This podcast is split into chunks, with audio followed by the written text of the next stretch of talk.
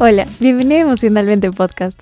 Yo soy tu host Ana Cris y estoy muy feliz de compartir este nuevo episodio contigo. Si es que es la primera vez que escuchas este podcast, te comento. Este es un espacio seguro dedicado a la salud mental, en donde hablamos de diferentes problemas vistos por la sociedad como algo totalmente caótico, pero de una forma mucho más normalizada.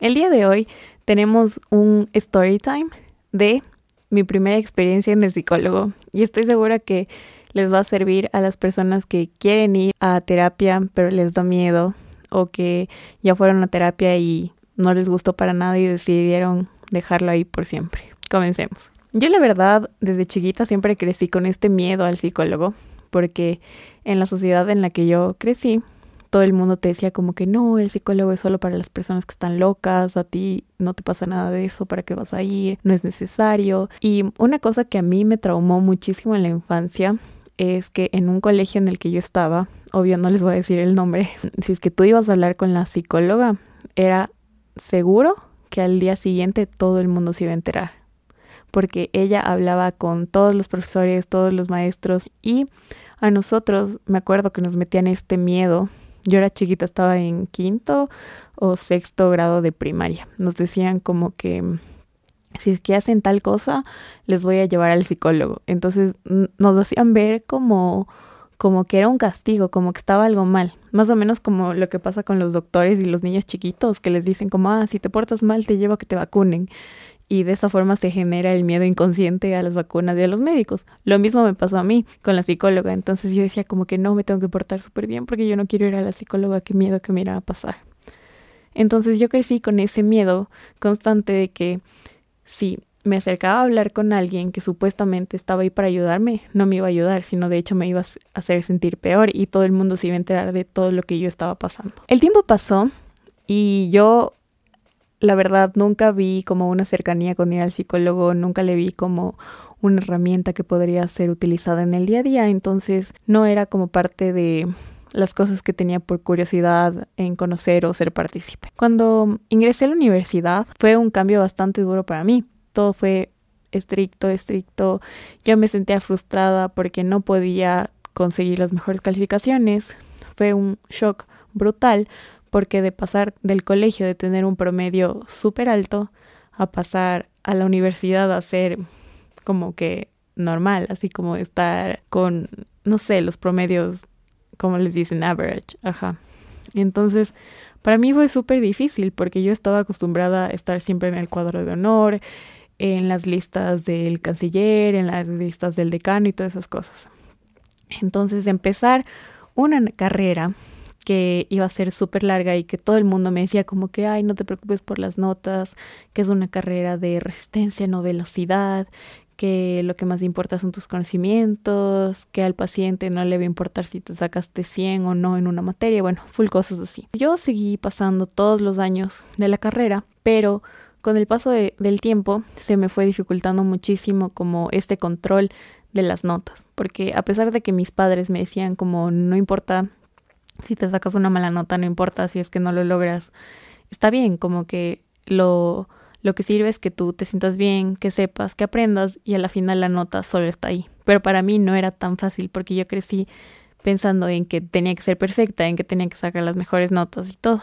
Entonces ahí llegó el momento en el que yo me dije a mí misma, creo que necesito terapia porque estoy mal, o sea, solo estoy pensando en esto, estoy pensando constantemente en que no soy suficiente, en que la universidad es lo único, que supuestamente me tendría que dar una gratificación, pero no. Y fue durísimo porque yo les comenté a mis papás, les dije que estaba pensando en ir al psicólogo porque me sentí estresada con la universidad y ellos me decían como que no, ya te va a pasar, todo estar bien, es, es solo la carrera, eh, sí lo vas a lograr, tú eres muy inteligente. Entonces esto lo seguía postergando y postergando, pero obviamente mi salud mental seguía deteriorándose.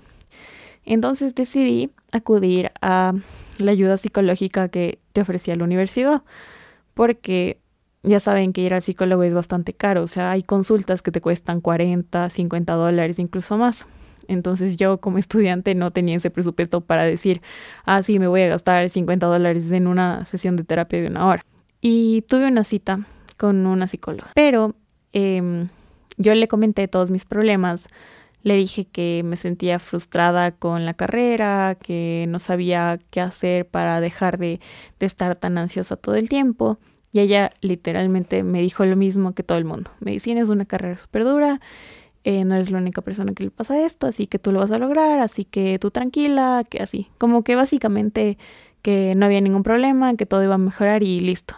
Entonces yo dije como no, o sea, yo en serio me siento mal y necesito que alguien me ayude porque no sé cómo lidiar con todas estas emociones y todo lo que estoy sintiendo. El tiempo pasó, los semestres pasaron y para mí fue como, ok, la vida sigue, pero yo me siento estancada en este punto que no sé qué hacer con mi salud mental.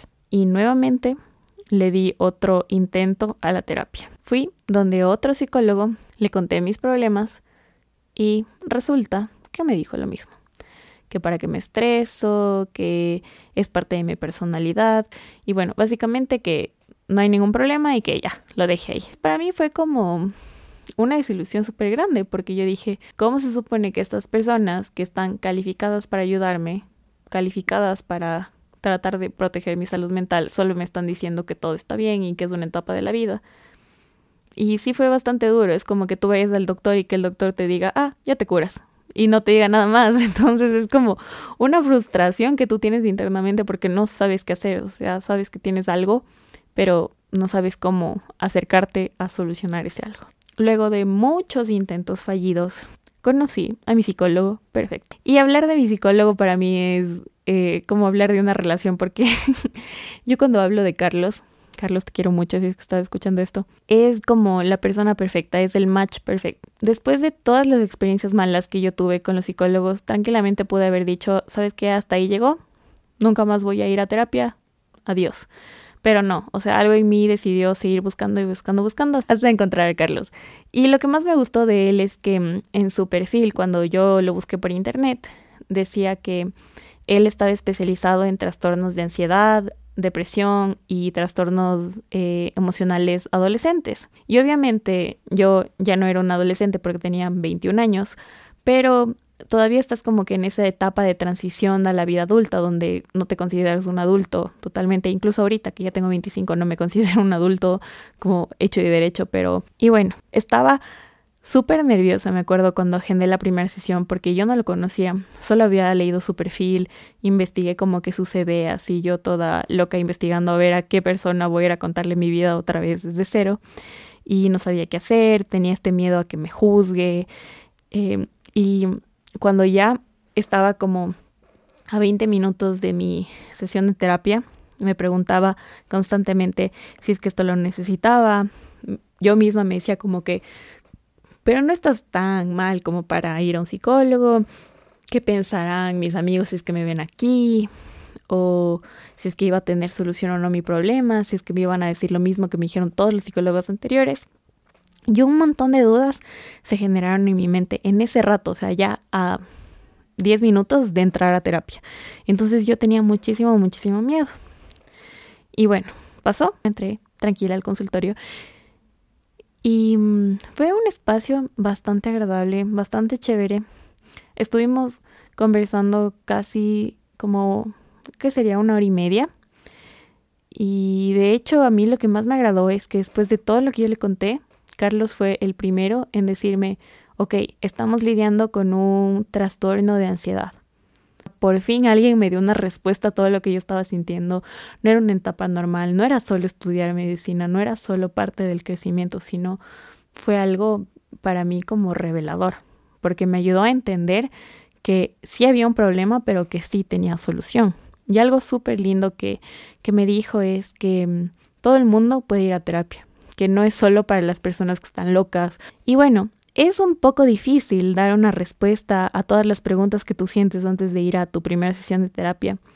Pero te voy a contar de forma detallada cómo fue mi primera vez en terapia para que te sirva de alguna guía o, o puedas escucharlo cuando estés yendo a tu primera sesión. Recuerda que hay psicólogos buenos para ti y psicólogos no tan buenos porque cada uno tiene un acercamiento diferente, una guía diferente, o sea, no todos van a estar especializados en lo que tú necesitas.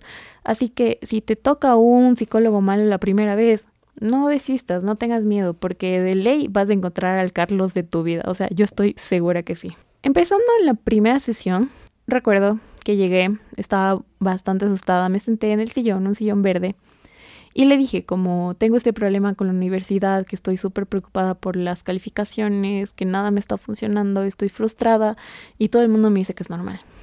Entonces conversamos bastante, eh, firmamos un consentimiento informado porque todo lo que tú le dices a tu psicólogo no va a salir de ahí. Entonces yo le comenté todo esto, Carlos me escuchó, me hizo más preguntas y de ahí sacamos eh, tres objetivos, porque tampoco es que todos los problemas, todo lo que tú tienes en la cabeza se va a solucionar en un solo día de terapia. No, es algo que necesita seguimiento. Entonces nosotros fijamos tres em, objetivos para el tratamiento. El primero fue como toda esta preocupación, toda la ansiedad que yo tenía con las calificaciones. El segundo era este sentimiento de no sentirme suficiente yo mismo con lo que estaba haciendo.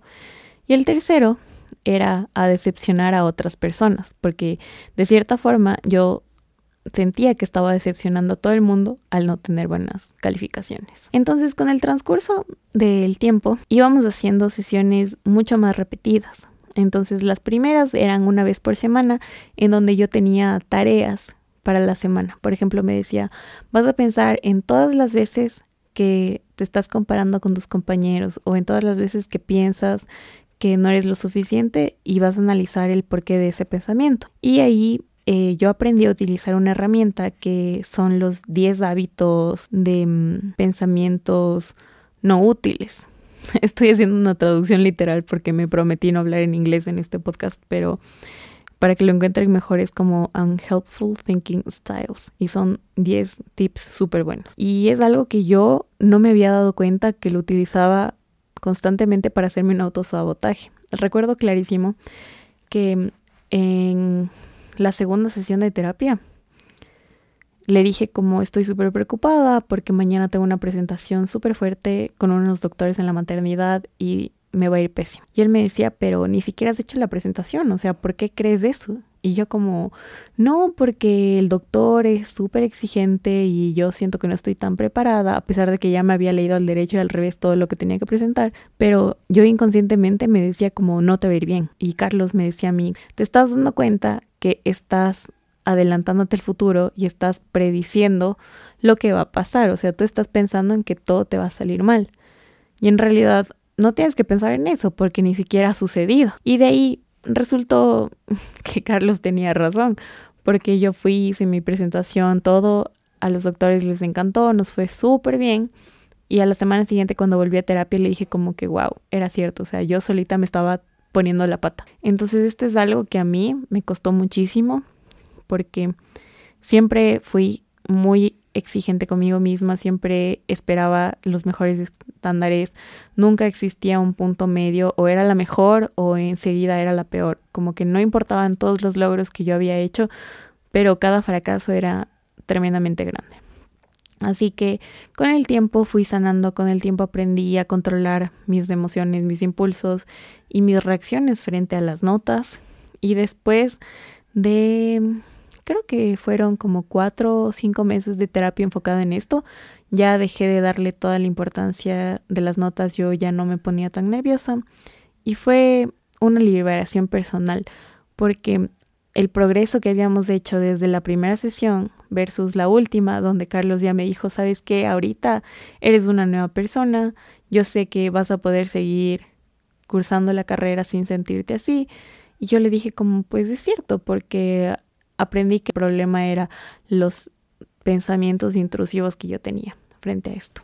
Y bueno, espero que este pequeño episodio introductorio a la terapia te haya servido, que si decides ir al psicólogo por primera vez, que sea una experiencia súper buena y recuerda que esto es como ir a terapia. Permítete sentir y ser real. Hasta un siguiente episodio.